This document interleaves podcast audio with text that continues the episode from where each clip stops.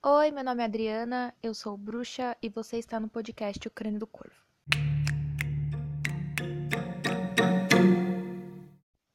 Olá, pessoas, sejam muito bem-vindos ao podcast O Crânio do Corvo.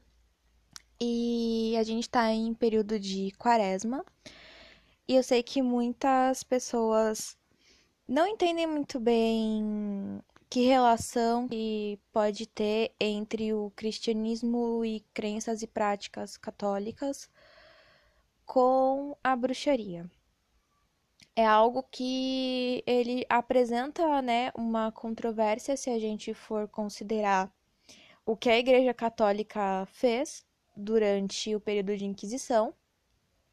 E seria algo um pouco contraditório ou até inaceitável a gente pensar em bruxas com práticas católicas, sendo que a Igreja Católica foi o que perseguiu e matou muitas dessas mulheres e e é uma, uma instituição que sempre condenou a bruxaria e a liberdade de mulheres e etc.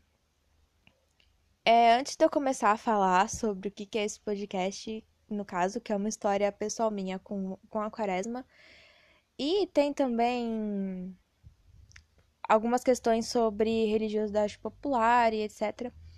É, eu queria fazer aqui um parênteses sobre a perseguição católica às bruxas, né? E o porquê que a Inquisição aconteceu. E a Inquisição aconteceu não porque as pessoas eram bruxas de fato, não porque elas eram bruxas praticantes de magia de fato. É a perseguição às mulheres vindas por parte da, da Igreja Católica, tanto porque matou mais mulheres do que homens e a pena para os homens era muito mais branda do que para as mulheres. A tortura sofrida pelos homens durante a Inquisição era muito mais, mais não sutil, mas não era tão pesada quanto a tortura sofrida pelas mulheres. E a Inquisição, ela foi uma maneira do Estado da e da igreja, da instituição da, da igreja como uma maneira de de controlar humilhar, inferiorizar as mulheres de uma maneira definitiva e de uma maneira que fosse aceita pelas pessoas, aceita pela população e ninguém questionasse isso, porque realmente aquelas mulheres eram bruxas, eram noivas de Satã e elas mereciam morrer. Então foi um mecanismo, foi uma maneira da da, dessa instituição acabar por completo por, com qualquer tipo de poder, com qualquer tipo de referência que as mulheres tinham nas suas comunidades, nas suas sociedades.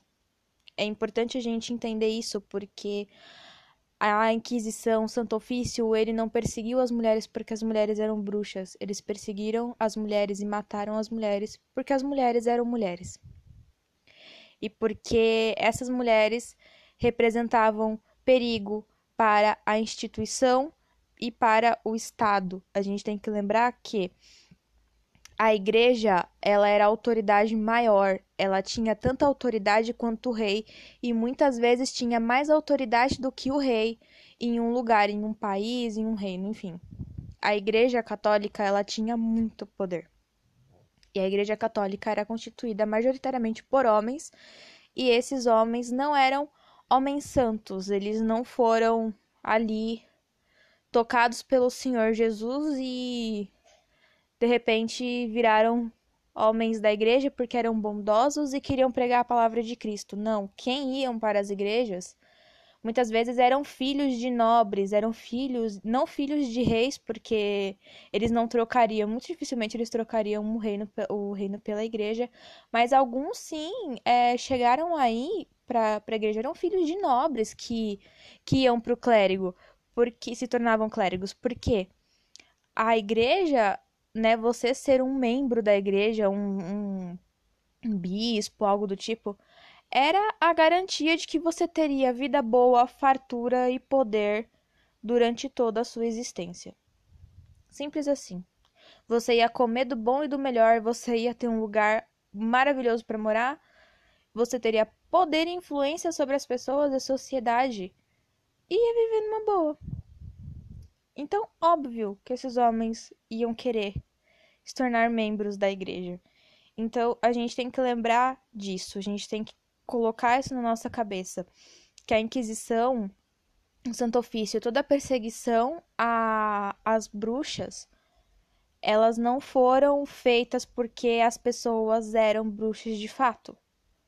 Elas foram, ela aconteceu, ela foi feita para que houvesse total poder do, da igreja e do Estado sobre as pessoas, ela foi feita para liquidar qualquer tipo de oposição que, que o poder da igreja teria e principalmente para colocar o patriarcado como algo acho que foi acho que a aquisição que a igreja fez na sociedade foi a maior pedra colocada em cima das mulheres, que foi o patriarcado. É como se tivessem colocado um enorme bloco de concreto em cima da gente, com a intenção de esmagar e matar a gente com aquela pedra enorme em cima. E eles construírem uma sociedade nova por cima daquilo. Só que graças às mulheres e, e graça, graças a a toda a revolução que vem acontecendo, a gente está cada vez mais destruindo essa pedra que está esmagando a gente há séculos na nossa sociedade. Então, a gente tem que entender que, que a relação entre patriarcado, inquisição e poder, ela é uma relação, assim, muito bem amarrada, unida e. né? Ali juntinha, coladinha não tem como olhar a Inquisição separado disso, tá? Então, toda vez que alguém vem falar, como você pode acender vela para santo, sendo que a igreja matou todas as bruxas e não sei o quê? Porque a igreja, ela não matou as bruxas, a igreja, a igreja não era as crenças católicas e qualquer outra coisa do relacionada ao catolicismo, elas não foram elas que que mataram as mulheres. Não foi as crenças católicas que mataram as mulheres, foram os homens. É isso. Quem matou as mulheres, quem queimou as mulheres em fogueiras foram os homens. É isso. É isso que a gente tem que entender. Homens torturaram mulheres, homens queimaram mulheres, homens acusaram suas amantes de bruxaria para verem suas amantes mortas, quando elas confrontaram eles em algum momento. A Inquisição no Brasil, ela pouquíssimas vezes o Santo Ofício veio ao Brasil. E, nas pouquíssimas vezes que ele veio ao Brasil, ele matou prostitutas e parteiras. Porque essas mulheres sabiam, porque essas mulheres estavam grávidas de pessoas, de homens importantes. Porque essas mulheres estavam comprometendo o poder de algum homem e essas mulheres foram mortas por causa disso. Entendam isso antes de qualquer outra coisa. Não foi Jesus Cristo que queimou as mulheres na fogueira. Não foi. Sei lá. Quem que eu posso colocar aqui? Não foi Santo Antônio que queimou as mulheres na fogueira. Foram os homens, os homens do Estado, os homens da igreja, os homens do amando de rei, foram os próprios reis que fizeram isso com essas mulheres. Que não é muito diferente do, dos homens que matam as mulheres hoje. Que não é muito diferente dos outros homens na nossa sociedade que matam, condenam e tentam varrer mulheres para baixo do tapete todos os dias. Tá? Tenham isso em mente. Isso é muito importante. Vocês entenderem essa relação. E leiam os livros da. Gente, eu não consigo falar o nome dessa mulher. Mas é a mulher que escreveu o livro Caliban e a Bruxa. Ela tem um que fala sobre a Inquisição, que é da história das, da caça às bruxas, e o Caliban e a Bruxa. Ele não é um livro que ele vai falar para você que, ai, porque as mulheres. Né? Ele não vai trazer nada relacionado à, à bruxaria como religião, como prática espiritual, etc, etc. Ele não vai trazer uma visão de bruxaria como, sei lá, como a, a Jerina Dunwich traria uma visão de bruxaria. Ou como a Laurie Cabot traria uma, uma visão de bruxaria. Não, ele vai, vai falar bruxaria como algo histórico. Muitos vão colocar a bruxaria como algo, um conhecimento antigo que as mulheres tinham e que isso dava algum poder para elas e que talvez esse poder tenha sido algo que chamou a atenção e a igreja e os homens não gostaram disso, então eles resolveram matar as mulheres que faziam essas coisas porque era mais fácil. E assim ela não, elas não ameaçavam esses homens de alguma maneira. Eles não vão colocar a bruxaria como como a gente que, que é bruxo entende e vê a bruxaria. Eles vão olhar a bruxaria de outra forma. Assim como outros livros de história que falam, né, que tocam nessa temática da feitiçaria, do folclore e etc, não vão colocar isso como da maneira que a gente entende, porque são livros científicos, né? São livros livros científicos, eles são livros até de, acadêmicos de alguma forma. E eles não podem ir para esse viés, entendeu? Mesmo que, que a autora de Caliban a bruxa fosse bruxa, né? E ela praticasse bruxaria e ela acreditasse em bruxaria, ela não poderia colocar isso dessa maneira nos livros dela, porque são livros acadêmicos, livros científicos, livros históricos. E bruxaria não é ciência. A bruxaria, como a gente entende bruxaria, bruxaria, como a gente vê, vive e pratica, não é ciência. E não cabe à ciência é, estudar e provar que realmente nossa bruxaria existe, feitiços dão certo e isso é real. A ciência não tem que ter essa preocupação e a gente não tem que colocar essa preocupação em cima da ciência. Certas coisas da ciência, ela não vai ajudar, sabe? Não vai ajudar no sentido assim de provar que aquilo é real e que aquilo existe, entendeu? Certas coisas têm que ser mantidas como são.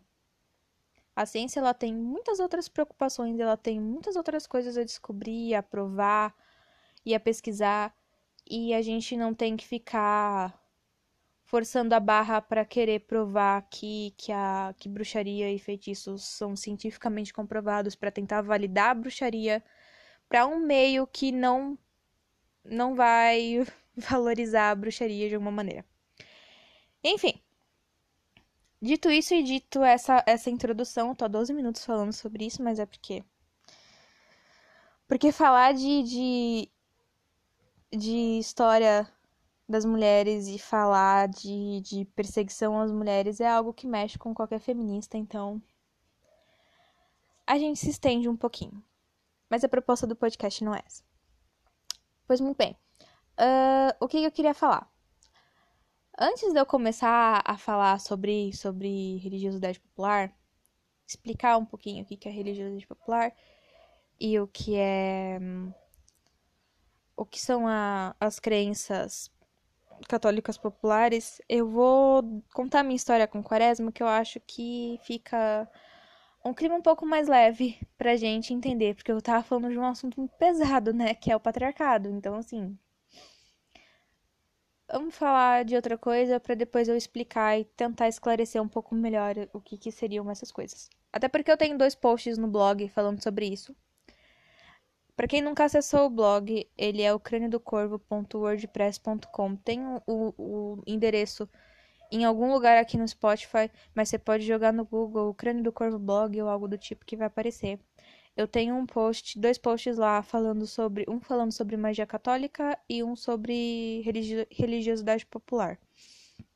Então, se você quiser ler, foram, acho que é o meu post preferido do, do blog, é o de religiosidade popular, então, se vocês puderem ler, eu ficaria feliz. Enfim, o que, que é a minha história com quaresma, né? Quando eu era criança, a minha avó católica, ela frequentava uma paróquia e uma paróquia lá perto de casa. E a minha avó, ela sempre foi de frequentar a igreja. Ela sempre foi. Tem fotos dela novíssima em Aparecida, sabe? Junto com meu avô e tal. E assim, é, a minha avó, ela sempre foi de, de frequentar a igreja. Ela ia, acho que aos domingos. Era aos domingos ou aos sábados? Eu sei que ela ia na missa cedo. Ela pegava aquela missa das sete horas da manhã, sabe? E, num dado momento da vida, as outras velhinhas da igreja que tinham netas da mesma idade que a minha, na época, começaram a levar suas netinhas na igreja. Então elas arrumavam as netinhas todas bonitinhas para ir para a igreja com um vestidinho, lacinho no cabelo.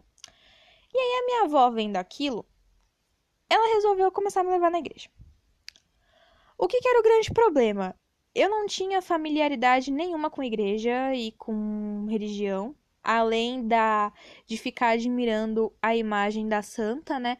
A minha avó, na verdade tinha uma santa eu acho que ela nem era nem da minha avó. Eu achava que ela era da minha avó. Mas era uma santa que ela pertencia à paróquia. E uns dados períodos, assim, do, do, do mês assim, e tal. Cada mês, acho que cada mês ou cada semana, ela ficava na casa de uma das senhoras lá da paróquia. E aí, às vezes ela ficava em casa. E era um oratório muito bonito. Ele era de palha trançada, invernizada tinha vidro, aí tinha uma imagem da Nossa Senhora Aparecida dentro. Eu, eu acredito que era Nossa Senhora Aparecida, agora eu não tô lembrada se era realmente a imagem dela, mas eu acho que era. E tinha muitas flores dentro, era um negócio bem bonito. E eu achava muito bonita aquela santa dentro daquela casinha, eu achava lindo. Eu queria pôr minhas bonecas lá dentro com a santa, mas enfim. Aí eu tinha muita curiosidade, então eu gostava muito de ficar olhando, porque eu achava bonito. Então, assim, é... eu me perdi no que eu tava falando. Mas enfim, é, eu não tinha familiaridade com a com a igreja além dessa imagem da santa e assim, pouquíssimas coisas, sabe? Eu não tinha costume porque a minha mãe cresceu longe da igreja, o meu pai cresceu dentro da igreja de maneira forçada, então ele não ia me submeter a isso. Então, e assim, a minha mãe, ela, ela e a família dela sempre cresceram fora da igreja. Minhas tias adulta sem batizar e tal. E aí a minha, acho que a minha mãe era batizada, mas assim, minhas tias adultas sem batizar e tal.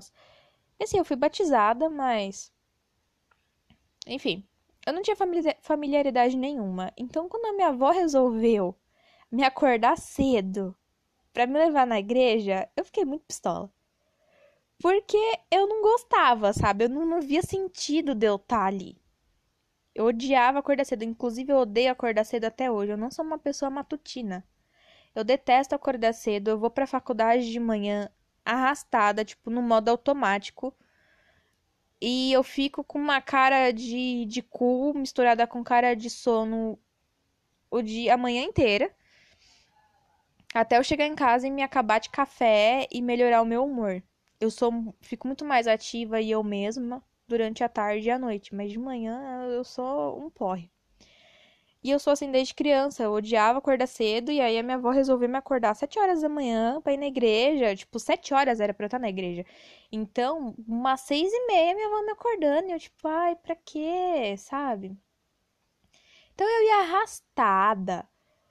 Eu não me arrumava do jeito que ela queria.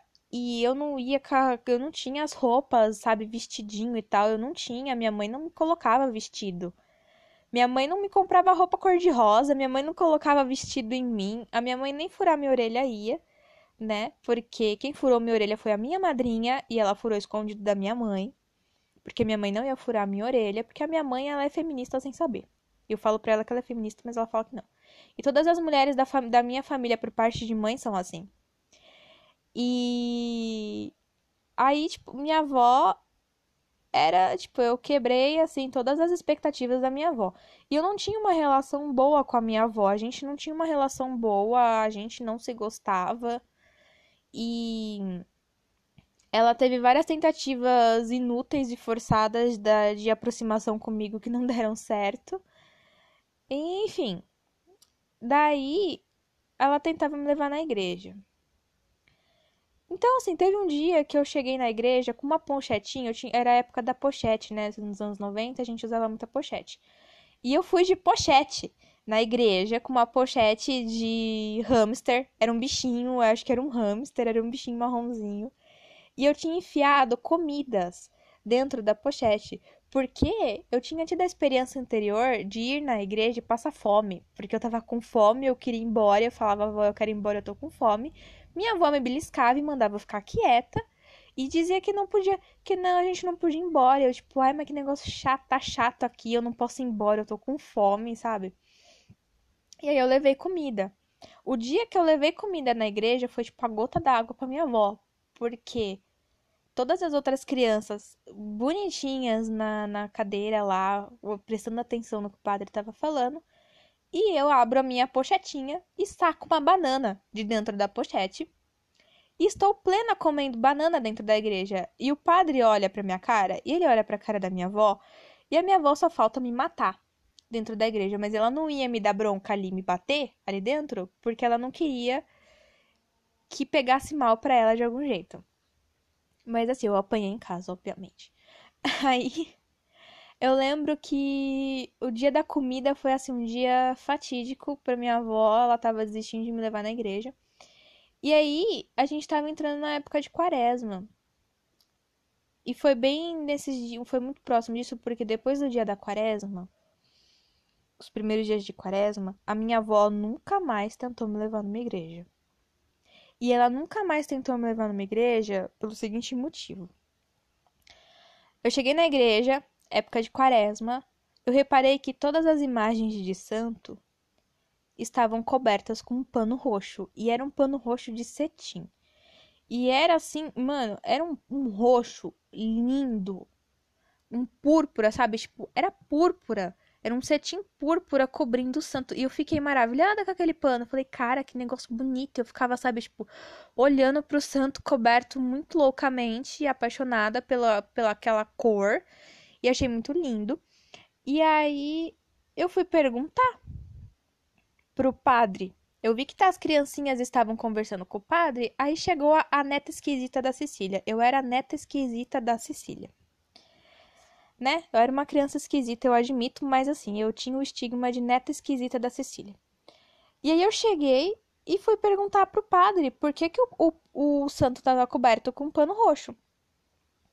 E aí ele virou para mim, eu não sei se ele tentou me assustar ou se ele realmente estava falando o que ele sabia.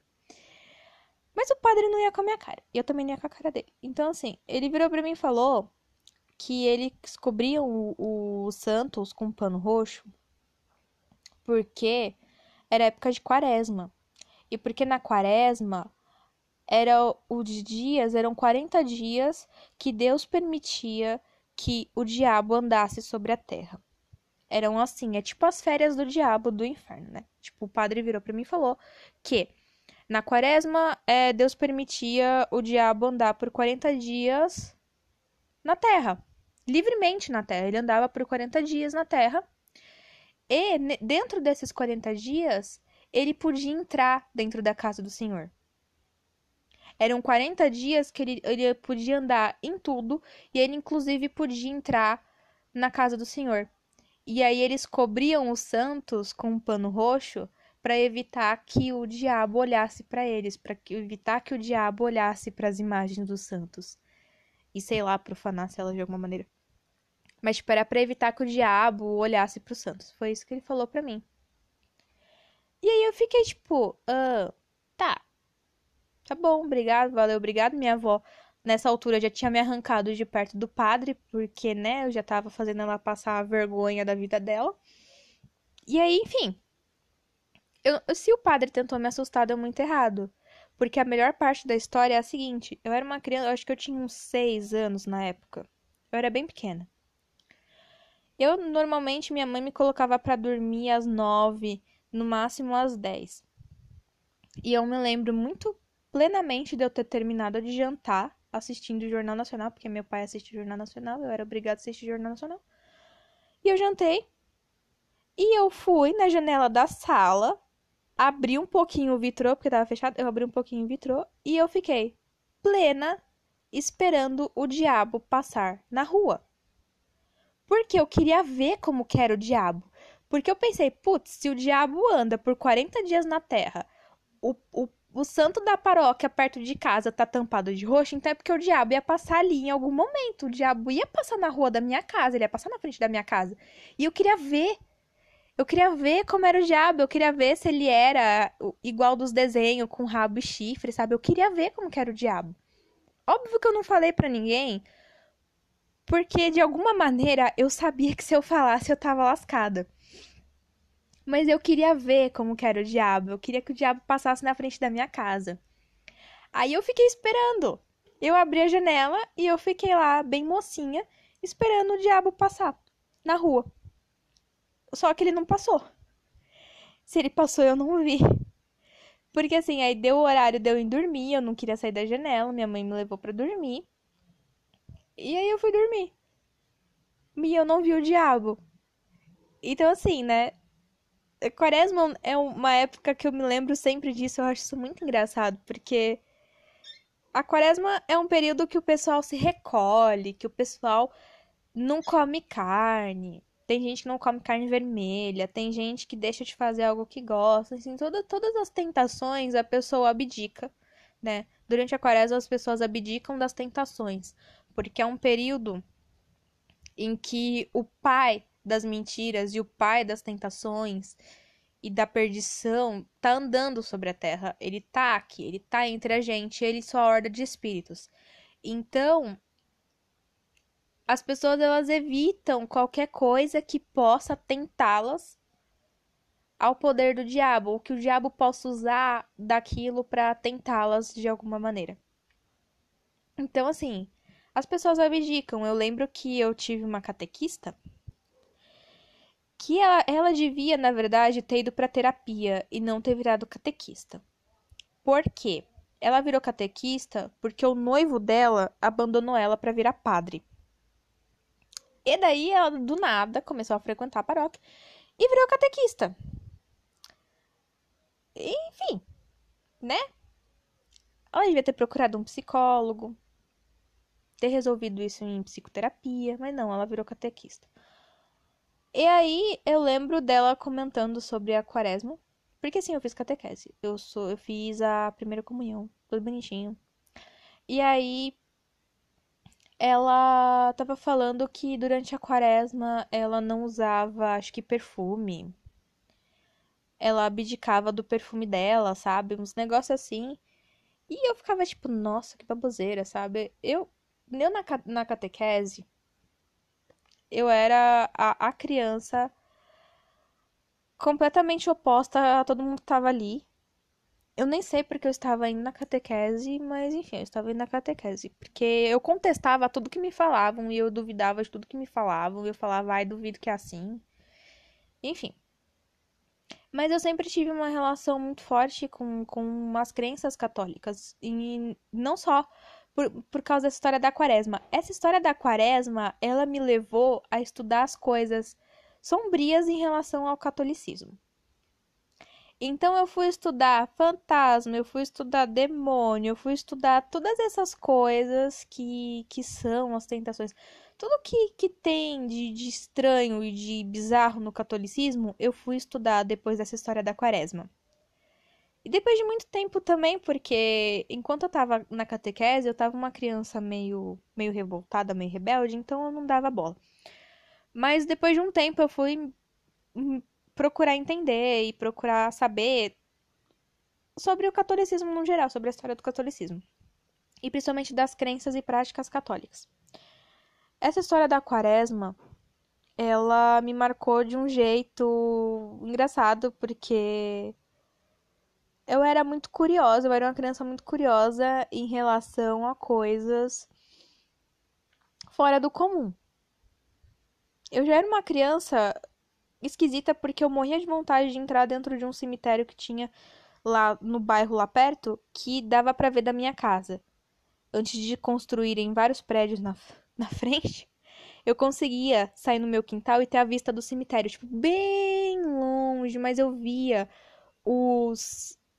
Eu não, lembro, não sei se era cipreste. Provavelmente eram ciprestes, porque se planta muito cipreste em cemitério, né? E eu via aquelas árvores, eu sempre achei cipreste uma árvore muito bonita. E eu via eles ao longe assim, eu achava aquilo muito bonito. E uma vez eu falei pro meu pai que eu queria morar lá. Aí o meu pai rachou o bico da minha cara e falou que um dia eu ia morar lá, mas só quando eu morresse, porque ele era o cemitério. E eu fiquei tipo, poxa, legal, eu vou morar num lugar bonito depois que eu morrer. Né? Tipo, todas essas tentativas de me assustar com morte, fantasma e coisas bizarras não deram certo. Só me fizeram gostar ainda mais disso. Então, assim, a quaresma ela me levou para um lado do catolicismo que eu não esperava ir.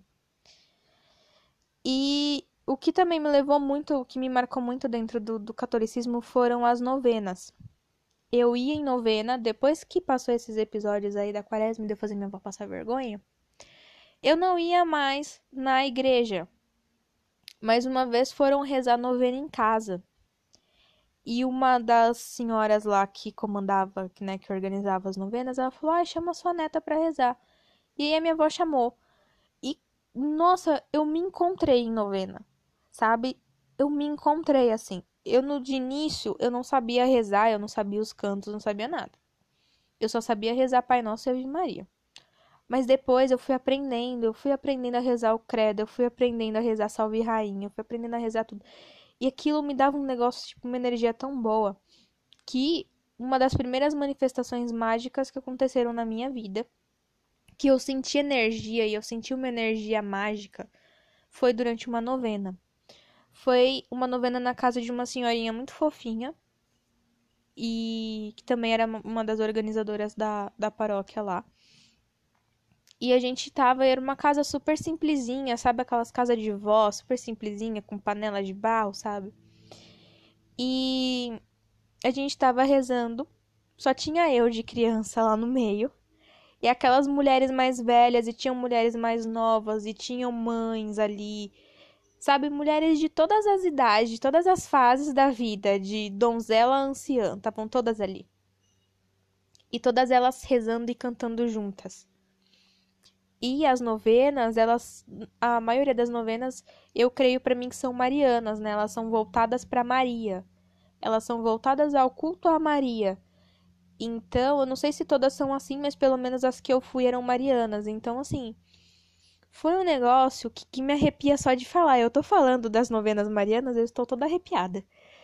Porque é um, foi a primeira manifestação mágica da minha vida quando todas aquelas mulheres estavam rezando juntas e cantando juntas, e elas começaram a bater palma tudo junto, tudo no mesmo ritmo, eu comecei a sentir, sabe, aquela vibração das vozes e das palmas, ela ia crescendo, sabe? É, tipo, o som ele ia batendo na parede ia voltando, e aquela energia me arrepiava inteira sabe? Mas, tipo, me arrepiava até o último fio de cabelo. E era aquele arrepio que ele esquenta o corpo. Tipo, não é um arrepio frio, ele é um arrepio quente, ele é um arrepio que esquenta seu corpo por dentro, sabe? E você vai se arrepiando inteira. E eu fiquei, sabe, em êxtase durante a, aquela reza. Eu não conseguia rezar junto, porque eu tava muito extasiada com, com a energia que tava acontecendo ali. E a gente tava tudo com vela acesa e tinha uma imagem de Maria no meio das velas. E foi, tipo, a coisa mais linda. Eu tenho memórias muito nítidas, muito vívidas dessa. dessa novena. Foi, acho que a que mais me marcou. A que mais me marcou mesmo. Teve uma que teve um, um, uns ritual de cura lá no meio, que também foi incrível, mas essa eu acho que foi a que mais me marcou. Me marcou de um jeito muito forte. E foi a primeira manifestação mágica da minha vida. Eu tinha acho que uns oito anos de idade, eu era muito criança. E eu nunca esqueci. Eu nunca esqueci o, o que eu senti dentro daquela novena, eu nunca esqueci isso. E não é porque eu vivenciei isso que eu me tornei católica, que eu me tornei católica fervorosa. Eu, inclusive, tentei. Porque o que eu senti ali foi tão bom, sabe? Foi tão maravilhoso que aí eu falei, nossa, não, eu, eu vou frequentar a igreja. E aí eu comecei a ir na igreja, eu fiz. Aí que eu fiz a catequese depois, e só que eu já tava super rebeldona quando eu fiz a catequese. Mas eu fiz catequese, eu fiz primeira comunhão. Só que na igreja, na igreja, eu não sentia o que eu senti naquela novena. Eu nunca senti dentro de igreja nenhuma, dentro de missa nenhuma, o que eu senti naquela novena. Eu não senti em romaria nenhuma. Eu não senti. Eu ia em procissão de domingo de ramos, eu ia em várias coisas. E eu não sentia aquela energia que eu senti naquela novena. Então eu queria, eu só queria ir nas novenas. Eu decidi que eu ia, que eu só queria ir em novena e tal. Só que eu não tinha idade para me tornar Mariana. E mesmo para me tornar Mariana, eu tinha que ter um comprometimento com a paróquia, blá blá blá. E aí eu comecei a achar um saco. Eu falei, ah, quer saber? Dane-se, não quero mais. E aí eu fui descobrindo o que que foi. Eu descobri a história da Inquisição, eu descobri todas as merdas que o, a Igreja Católica fez. Eu peguei um ranço eterno com a Igreja Católica. Falei, não quero mais e abandonei. Mas eu nunca esqueci o que eu senti naquela novena. Nunca, nunca, nunca na minha vida.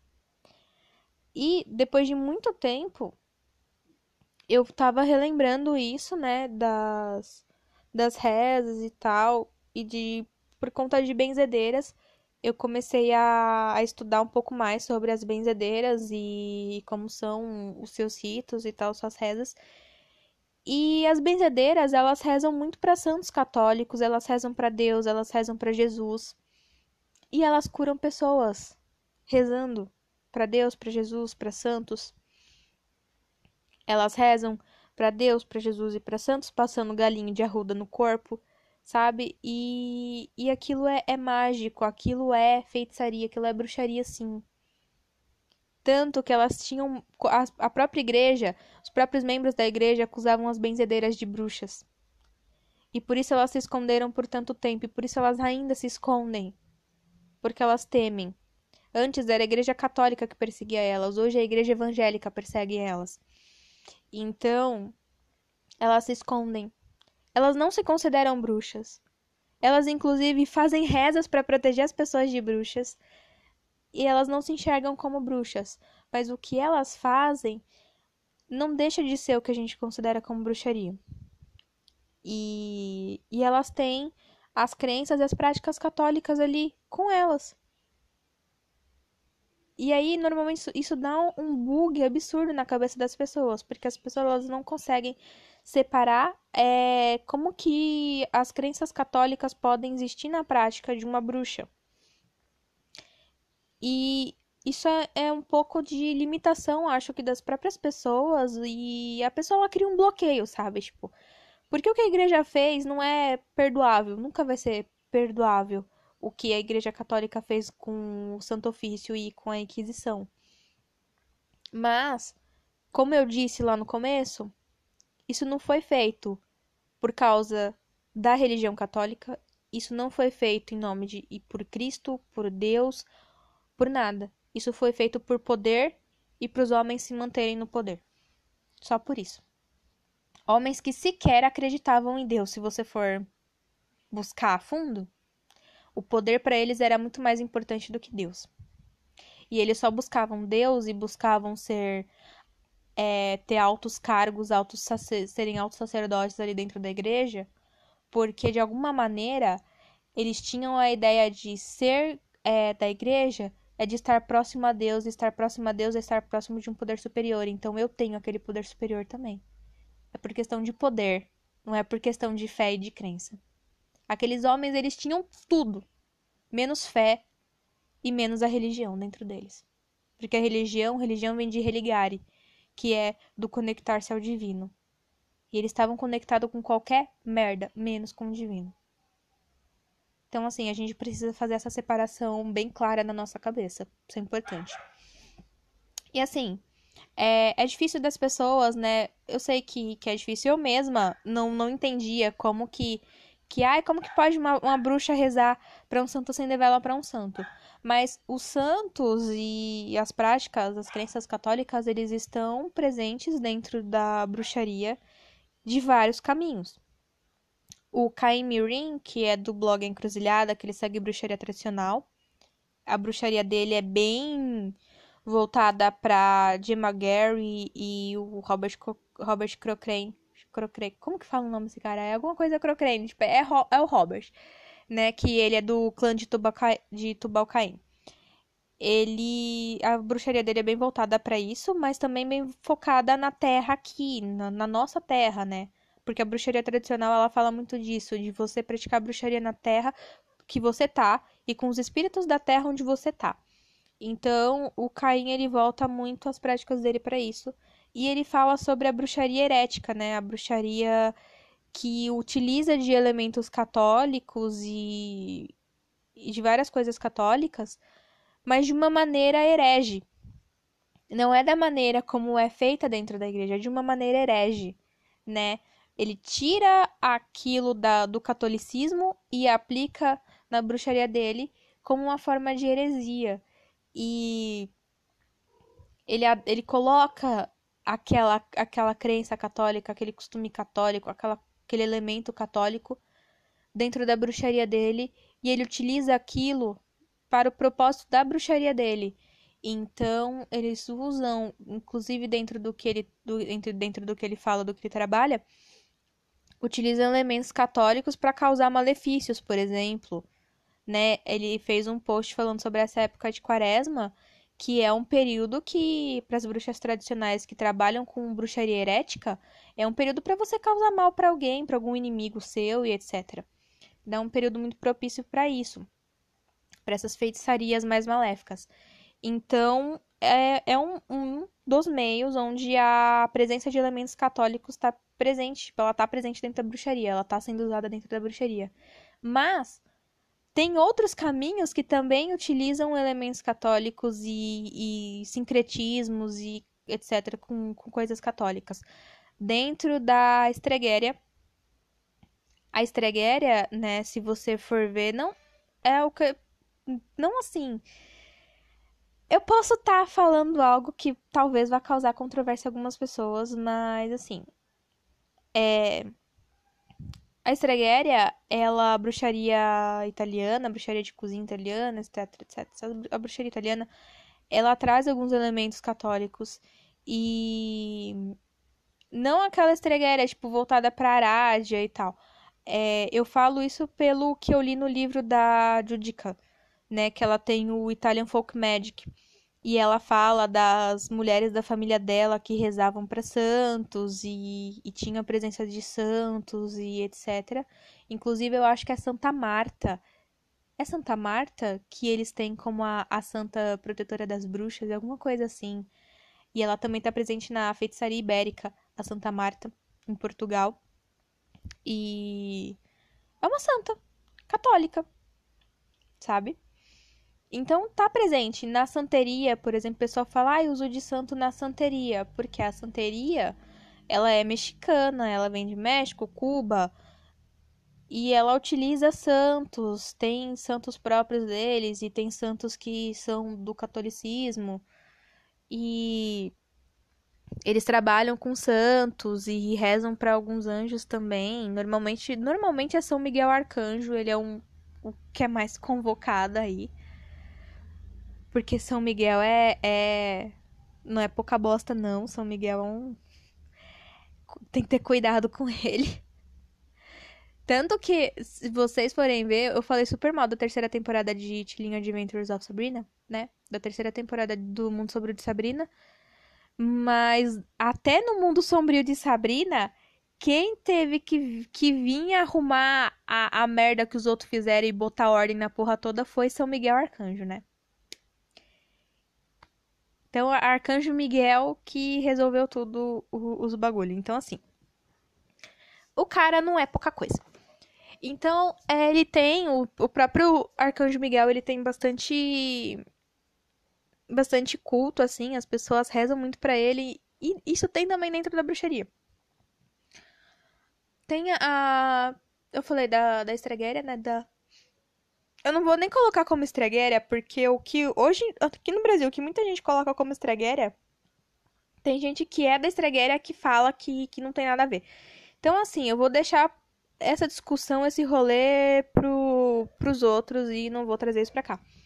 Mas tem dentro da, do, da bruxaria folclórica italiana, tem o culto a, a santos católicos e tem costumes e, e práticas católicos. Até porque a Itália é um país católico pra caramba hoje em dia, né? Então, assim, né? Não tem como fugir muito disso. E, enfim, tem, tá, isso tá presente em algumas práticas. É, as bruxas que rezam salmos. Por exemplo, no Rudu tem o uso dos salmos. Eles rezam os salmos e, e combinam salmos com selos de Salomão lá, porque os selos de Salomão tem trechos de salmos escritos nele. Então, Eles usam os salmos ali para vários propósitos. Tem a Márcia Fernandes que manda você ler o Salmo 66 para expulsar os defuntos da sua casa. E, enfim, tem, tem muito uso de elementos católicos. Dentro da bruxaria, tem bruxos que trabalham com rudu e santeria que usam água benta para limpar a casa, para fazer exorcismos e etc. E tem o que eu falo que é a religiosidade popular, a piedade popular, que também tem a feitiçaria popular ou folclórica aqui no Brasil. Mas eu vou, não vou falar de feitiçaria folclórica aqui no Brasil, porque isso envolve muitas outras coisas, isso chega até em em coisas que seriam ali do, do ramo da Umbanda, né? Mas enfim, o que é a religiosidade popular, a piedade popular. A religiosidade popular e a piedade popular, elas são práticas católicas, são práticas da, voltadas para crenças católicas. Tem, elas têm crenças católicas e práticas católicas que são praticadas às margens da igreja. Então, elas não seguem as doutrinas e, e os dogmas da igreja católica ela surgiu às margens. A religiosidade, religiosidade popular e piedade popular, elas são a mesma coisa que você vai achar em alguns lugares como piedade, em alguns outros lugares como religiosidade. Ela segue a margem da igreja, sempre afastada da igreja. Por quê? Porque ela surgiu entre população de roça, população de interior, aonde não tinha igreja, e quando a igreja chegou lá, essas pessoas já tinham as suas práticas folclóricas ali, tinham as suas práticas religiosas ali, as suas crenças, as suas curas, a sua medicina, elas tinham o que elas precisavam para se virar na roça, para se virar no campo, naquela cidadezinha ali naquele lugar. Então, quando a igreja chegou, ela não abraçou essas pessoas, né? Ela condenou a prática dessas pessoas. E uma outra questão muito forte era de que quem frequentava a igreja eram as pessoas mais abastadas. Eram as pessoas que tinham um pouco mais de dinheiro, um pouco mais de condição, eram os comerciantes, eram as pessoas que moravam nas cidades, né? Então, se tinha uma cidadezinha, as pessoas da cidadezinha, os comerciantes, pipipipopopó, eles iam na igreja. E as pessoas vindas da roça, elas não entravam na igreja. Ou, quando entravam, elas eram excluídas, segregadas de alguma forma. Quando o, o, o próprio, a própria expressão pé rapado. Quem que é um pé rapado? O pé rapado, isso eu aprendi com meu pai. Eu não fui descobrir isso anos e anos depois, não. O meu pai me contou o que era um pé rapado quando eu era criança, porque ele era um pé rapado. E ele me mostrou o. Era na, na porta da paróquia. Paróquia antiga pra cacete. Na porta da paróquia tinha um cachorrinho. Eu sempre achava bonitinho, um cachorrinho de ferro. E aí o meu pai me explicou que aquele cachorrinho de ferro era usado para as pessoas que vinham da roça rasparem o pé de barro naquele cachorrinho antes de entrar na igreja para não sujar a igreja de terra. Porque as pessoas vinham a pé, muitas vezes, pisando no barro, rua de terra, pisando no barro quando chovia. E para poder entrar na igreja, elas tinham que raspar o pé ali. E se aquelas pessoas, hoje de pé rapado, é sinônimo de gente pobre. E as pessoas, ó, eu falo isso me dá vontade de chorar. As pessoas que iam na igreja, que raspavam o pé de terra naqueles cachorrinhos, naqueles ferrinhos da porta, eram pessoas muito pobres, eram pessoas que moravam na roça. As pessoas do campo. Então, assim, é... eram pessoas que elas eram excluídas da religião, elas eram excluídas da, da igreja e da, da própria sociedade ali. Eu tô, eu tô com voz de choro, sim. É, porque é muito triste a maneira como as pessoas eram tratadas por terem, por pertencerem a uma classe social inferior à dos outros, né? Do mesmo jeito que é triste a maneira como tratam hoje. Então, é, eles tinham que raspar o pé para entrar dentro da igreja, porque eles não podiam entrar lá com o pé de terra. E isso afastava as pessoas, porque eles passavam muita vergonha, eles se sentiam mal por estarem ali com aquelas pessoas super bem arrumadas dentro da igreja e perfumadas. Sabe aquela história do tomar banho de sábado porque sábado é o dia de ir na igreja? Ela vem disso também. Era as pessoas tinham é era tomar banho de sábado. E muitas vezes aquelas pessoas mal tinham um sabonete cheiroso para tomar banho, para ir para a igreja, bem arrumado. E tá no nível das pessoas que estavam ali. Então, isso foi afastando as pessoas da igreja e a igreja cagou para essas pessoas. A igreja não estava nem aí com essas pessoas, porque essas pessoas não pagavam dízimo, elas não tinham dinheiro para pagar dízimo, essas pessoas elas não eram importantes de alguma maneira para a igreja e para a população ali. Então, o que, que foi acontecendo?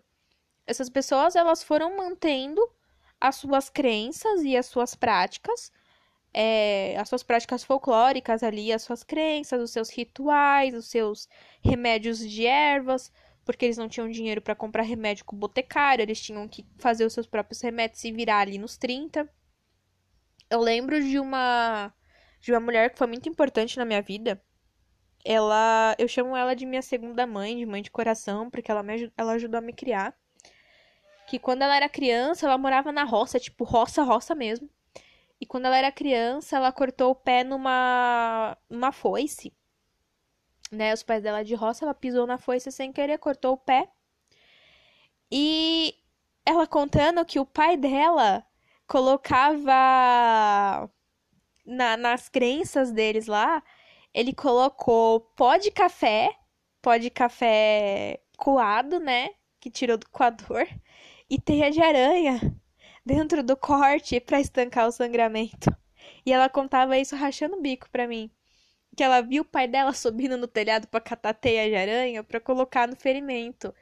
E, gente, pôr teia de aranha no ferimento, sabe? Porque na, ideia, na cabeça dele, a teia de aranha e o pó de café ia estancar o sangramento do pé da filha dele. E, tipo, ia preencher o corte de alguma maneira e ia parar de sangrar. E ele ia ter tempo de correr com ela pro hospital de pôr ela na carroça e levar para o hospital. Então, assim, sabe, era uma sabedoria que pertencia àquele povo, desses lugares mais remotos, desses lugares onde a igreja não fazia questão de chegar. E se chegava era só para condenar e para fazer mal para as pessoas ali. E para falar que eles estavam errados. Então, essas crenças elas foram crescendo à margem, né? Então, o que, que eles fizeram? Eles acreditavam em Deus, né, no Deus único e cristão. Eles acreditavam em Jesus, em Virgem Maria, né, Santíssima Trindade, o Pai, o Filho e o Espírito Santo, acreditavam na Virgem Maria. Nos santos, principalmente nos santos, eles rezavam muito para os santos. Ainda rezam, ainda existe religiosidade popular e piedade popular. E eles faziam ali uma mistureba das crenças católicas que eles aprendiam na igreja, querendo ou não, porque algumas vezes eles foram na igreja, isso foi sendo repassado para eles ali. Mas eles adaptavam isso às crenças que já existiam ali naquela comunidade, naquela região.